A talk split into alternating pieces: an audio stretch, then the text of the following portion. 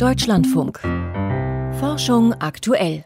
Der Erhalt der Biodiversität und intakter Ökosysteme ist überlebenswichtig für Mensch und Natur. Die Politik hinkt dem zunehmenden Handlungsdruck allerdings weit hinterher. Daher muss die neue Bundesregierung die Ursachen für den Verlust der Biodiversität bereits im Koalitionsvertrag adressieren.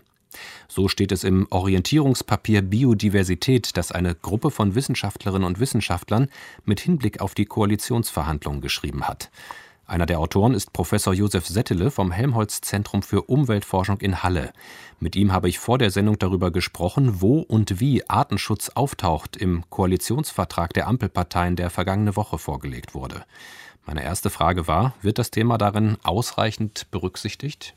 Also ich fand es gut, dass es schon eine auffällige Berücksichtigung gab, aber im Prinzip würde ich sagen, da ist noch mehr Luft nach oben. Dennoch sind ein paar gute Elemente dabei. Also ich denke schon, es geht in die richtige Richtung.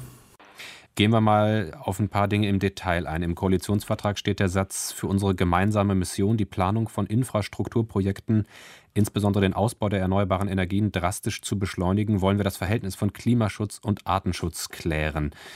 Kündigt sich da ein Konflikt zwischen Klima- und Artenschutz an? Ja, wir haben natürlich immer schon eine gewisse Schwierigkeit, diese beiden Sachen kombiniert zu bekommen. Man kennt ja die Diskussion, die es da gibt um Windkraft und Vögel, die darunter leiden. Es gibt auch Sachen äh, wie die Fläche und die Biomasseerzeugung, wo dann entsprechend die Frage ist, ist Biomasse die richtige Methode, um Flächen zu nutzen. Also es gibt da schon ein Konfliktfeld, was schwierig ist, was aber auf alle Fälle gelöst werden muss und was, glaube ich, in diesem Koalitionsvertrag zumindest gut angegangen wird. Vielleicht nicht in allen Punkten, so wie ich mir es vorstelle, aber im Prinzip äh, ist die richtige Richtung, ja. Im Vertrag steht auch, wir werden uns für eine stärkere Ausrichtung auf den Populationsschutz einsetzen. Heißt das, es wird zum Beispiel bei Bauvorhaben nicht mehr so sehr auf den einzelnen Feldhamster oder die einzelne Fledermaus geachtet, sondern ja eben auf Populationsebene gedacht? Und was würde das konkret bedeuten? Also ich meine, diese Populationsschutzthematik ist hier im Kontext von Windkraft, glaube ich, erwähnt worden. Und da ist ja da der Fall, dass wir momentan Individuenschutz haben. Das heißt, jedes äh, soll man sagen, Tier, was leidet, ist im Prinzip oder was umkommt, ist zu vermeiden. Das ist ein individuenbasierter Ansatz. Und da will sich die Koalition einsetzen auf europäischer Ebene und daher kommt das Ganze auch für den Populationsschutz. Äh, das machen wir sonst ja bei Umweltverträglichkeitsprüfungen und sowas äh, eh schon, dass wir nicht nur immer das einzelne Tier betrachten, sondern eben die Population uns anschauen. Es ist schon ein bisschen, äh, soll man sagen, ein kleiner Paradigmenwechsel, gerade im Bereich von Windkraft. Und ich denke, es ist auch eine richtige Richtung, weil es geht ja darum, letztlich in diesem Kontext von Naturschutz die Überlebensfähigkeit bedrohter Arten und Populationen zu garantieren und nicht so sehr die einzelnen Individuen. Das kommt ja eher aus dem Tierschutzbereich. Also ich finde es grundsätzlich eine gute Richtung.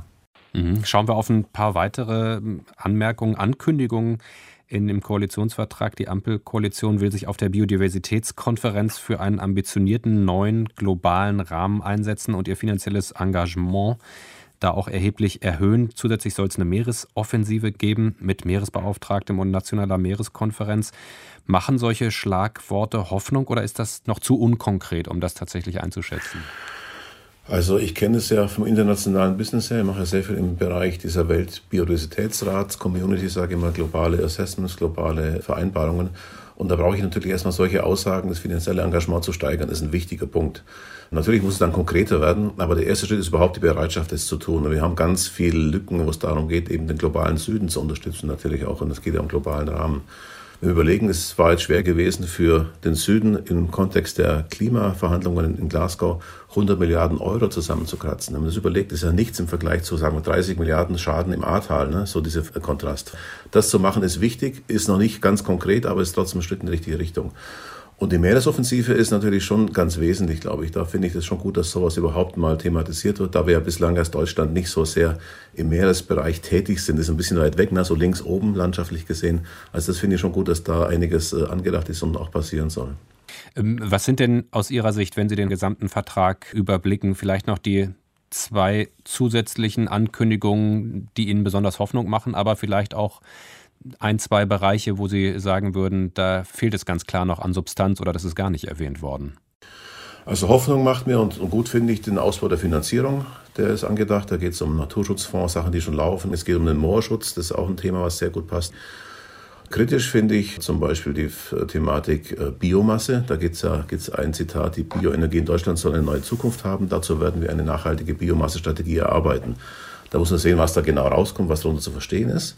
Wir haben ja schon das Problem, dass Biomasse dann, wenn sie speziell für Energiegewinnung angebaut wird, sehr, sehr viele Nachteile auch hat. Ohne ins Detail zu gehen, haben wir auch im Kontext von IPCC und, und, und Biodifferat auch rausgearbeitet.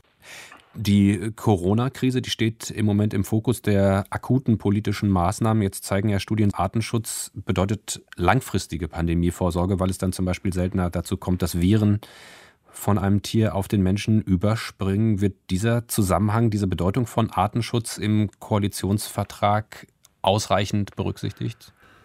Also dieser Aspekt, ich konnte ihn nicht finden im, im ganzen 177 Seiten Dokument. Also ich würde sagen, da ist noch eine große Lücke, was mich überrascht hat eigentlich auch. Es gibt nur einen Satz, wo es dann heißt, wir stärken die globale Gesundheitsarchitektur im Rahmen des One Health Ansatzes. Und diesem One Health Ansatz ist sowas natürlich mit drin, die gemeinsame Umwelt, Tier, Mensch, Gesundheitsthematiken, die kommen damit rein. Aber das ist natürlich sehr dürftig, sage ich mal.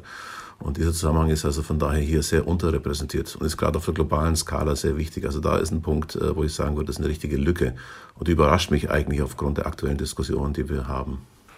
Sie haben mitgeschrieben an dem eingangs erwähnten Orientierungspapier Biodiversität für die gerade abgeschlossenen Koalitionsverhandlungen. Ist das von den entscheidenden politischen Akteurinnen und Akteuren da zur Kenntnis genommen worden? Gab es da einen direkten Kommunikationskanal?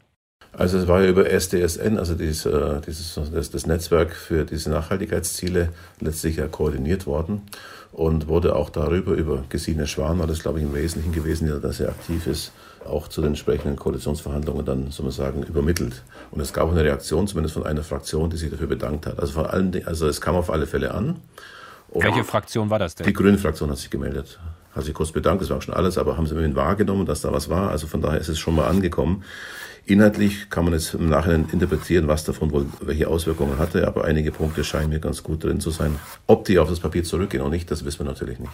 Was plant die Ampelkoalition zum Schutz der Artenvielfalt? Einschätzung vom Biodiversitätsforscher Josef Settele.